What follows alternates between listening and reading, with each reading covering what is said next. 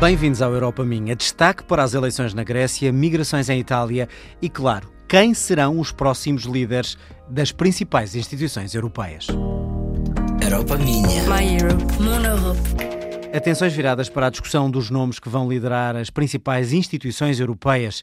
O Parlamento Europeu elege já na próxima semana o Presidente e o Europa Minha vai acompanhar esta importante escolha em Estrasburgo.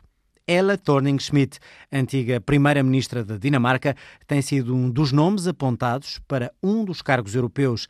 Dirigiu a ONG Save the Children e esteve agora em Lisboa.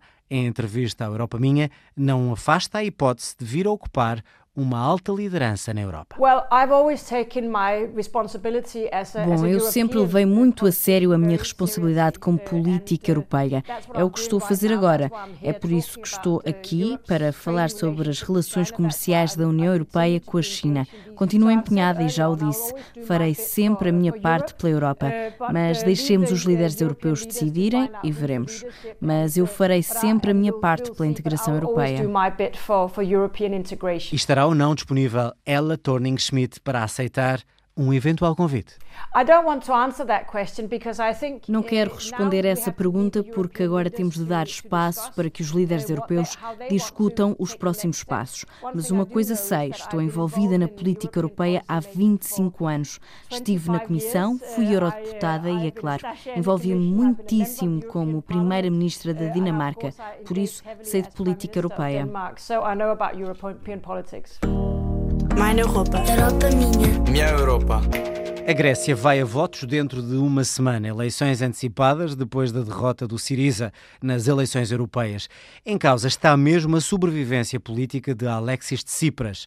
O Europa Minha conversou em exclusivo com o presidente da Câmara de Atenas, Costa Bakoyannis, eleito pelo partido centro-direita Nova Democracia, antecipa uma derrota do atual primeiro-ministro grego e afasta uma subida da extrema-direita na Grécia. A entrevista é de Rebeca Abcacis. Costas Bakoyannis ganhou as últimas eleições autárquicas em Atenas de há um mês com uma vitória clara, 65% dos votos. Quais são as suas principais ideias para o futuro próximo? O nosso principal objetivo durante esta campanha foi construir alianças entre partidos e entre ideologias. Alianças que não se baseiam em entendimentos teóricos, abstratos, não se baseiam em promessas ocas, mas num plano muito claro e concreto para o futuro da cidade. E claro, queremos começar a construir de baixo para cima. E em relação às alterações climáticas e ao emprego, porque isso ainda é um problema nesta região da Grécia, Atenas é uma das regiões mais povoadas ou a mais povoada do país. O que vai fazer para ajudar as pessoas? A nossa principal prioridade é construir uma rede social de solidariedade e, ao mesmo tempo, criar incentivos para as empresas e o investimento. Como sabe, com certeza é a mesma coisa em Portugal, o poder local por si só não pode inverter o curso da economia nacional, mas podemos criar um quadro claro de incentivos e contra-incentivos e assim fixar a direção da cidade. Qual é a sua opinião sobre o que aconteceu ao governo de Alexis Tsipras? Estas eleições europeias não correram bem ao Siriza. As sondagens mostram que as próximas não vão ser melhores. O que acha que aconteceu? Aconteceu a democracia. Nada mais, nada menos. Acha que as pessoas estão desiludidas? Sim, as pessoas estão extremamente desiludidas, extremamente zangadas. Mas isso não tem a ver com olhar para trás. Temos de ser otimistas.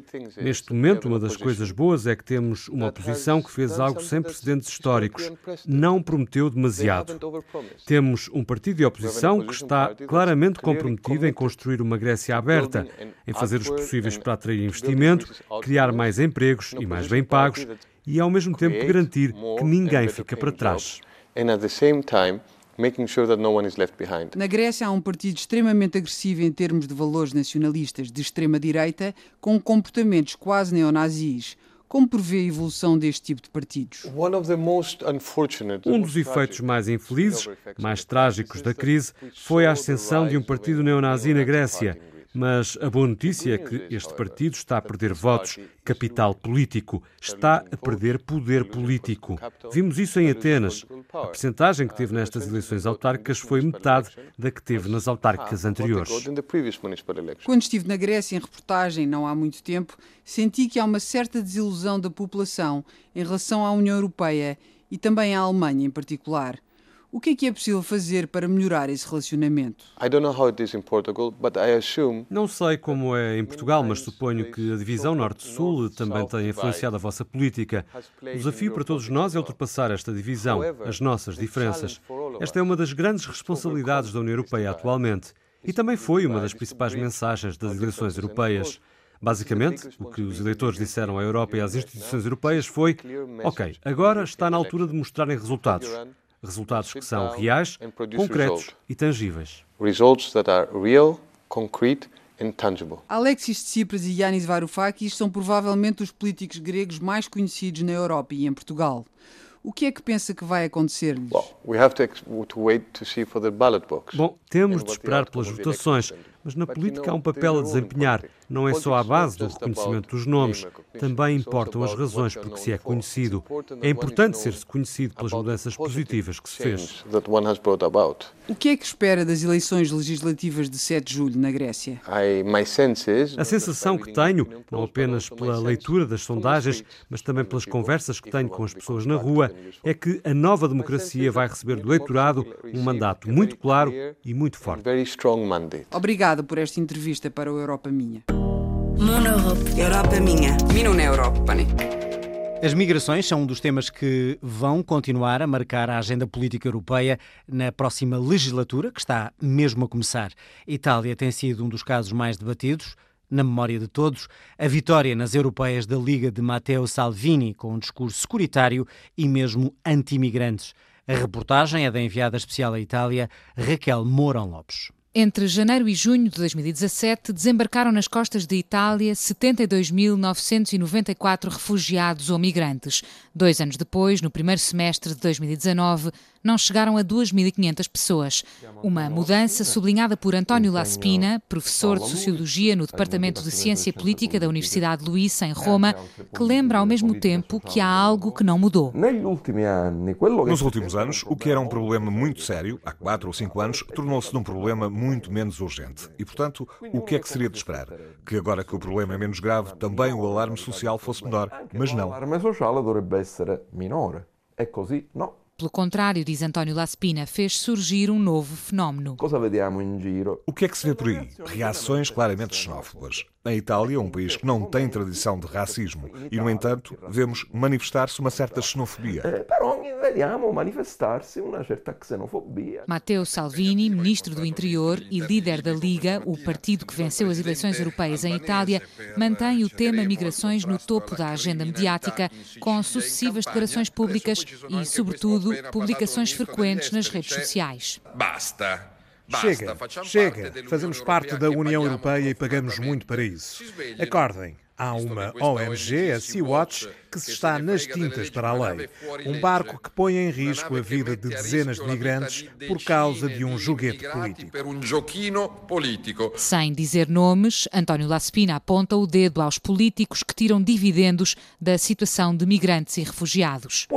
Pode ser interessante dizer que um problema é gravíssimo e é preciso intervir porque isso tem um dividendo político. O tema da segurança tornou-se um tema fundamental. Pode fazer ganhar votos, sobretudo a certos políticos que insistem no tema. O sociólogo admite que Itália viveu tempos difíceis, em que precisou da solidariedade dos parceiros europeus e nem sempre a teve mas sublinha que agora era de esperar um pouco mais de tranquilidade na gestão dos fluxos migratórios, muito menos volumosos que em anos recentes. Da minha Europa. Europa My Europe. Uma pista de golfe para cegos, drones com missões ambientais ou mesmo uma rádio gerida por crianças. Alguns dos projetos com financiamento europeu que passaram pela Mostra Portugal 2020 em Lisboa. Uma iniciativa para mostrar as vantagens e a utilidade dos fundos de Bruxelas. Reportagem de João Turgal. Francisco Filhanda da Cunha, da Tequebra. Tequebra é uma empresa que começou em Portugal há 20 anos. O meu nome é Glória Leite, eu sou a subdiretora do agrupamento de escolas José Estevão em Aveiro. A candidatura foi no ano letivo de 2017-18. São dois projetos muito diferentes, não só na experiência, mas também no que produzem e no investimento. Podemos falar, por exemplo, da candidatura do projeto Infante de alguns milhões de euros. Nós estamos a falar de um investimento que já ultrapassou os 6.500 euros. Começamos pelo mais pequeno, uma curiosa pista de golfe para cegos. Tem uma pista feita à escala, que o cego conhece através do sentido do tato e tem a descrição em braille. Para a orientação. Para a é? orientação. É? E depois através do som. Estão aqui uns táxis, são uns táxis especiais. Não? É? São os táxis especiais tem aqui um apitozinho. Tem um apito. Depois, quando eles atingem, os miúdos também puseram o Yard Champions e a coisa funciona. E uma escola para uma empresa que produz, por exemplo, drones. Esta é a última versão do AR-5. Está a ser utilizado, por exemplo, pela Agência Europeia de Segurança Marítima para patrulhar os mares europeus. Falamos muitas vezes em drones, mas estamos a falar de um avião de 150 kg. Dois projetos diferentes, mas que coincidem num ponto. Francisco e Glória elogiam o papel dos fundos europeus. Não teria sido possível chegar ao nível de desenvolvimento e de maturidade maturidade em que estamos se tivéssemos assumido todo o risco do desenvolvimento desta nova tecnologia internamente. Sem eles também não havia trabalho, não é? Não teríamos suporte para conseguirmos montar os protótipos, aceder aos muitos pedidos que temos, organizar o primeiro torneio para cegos. Apesar dos elogios, a professora e o engenheiro aeroespacial salientam que o processo de candidatura é muitas vezes demorado e complexo. A entrada e a adaptação aos requisitos que tem de ter um programa de financiamento com fundos públicos é sempre no mínimo exigente exigente. Não temos gente suficiente neste momento nos serviços administrativos, portanto estaria a mentir se lhe dissesse que é fácil. Desde a primeira candidatura até o momento em que o dinheiro chegou, quanto tempo passou? Um período pelo menos, há anos de oito meses. Muitas vezes estamos a falar de um ano, desde o início da ideia até o primeiro recebimento se ouve é também financiado por fundos europeus, uma banda da Escola Profissional da Serra da Estrela, coordenada por Helder Abreu. No âmbito de uma disciplina do curso, que se chama Projetos Coletivos de Improvisação, na qual os alunos exercitam a prática da improvisação, mas sobretudo também a performance de standards do jazz, do funk. Música com outras origens, tocada no interior de Portugal e financiada a quilómetros de distância, a partir de Bruxelas.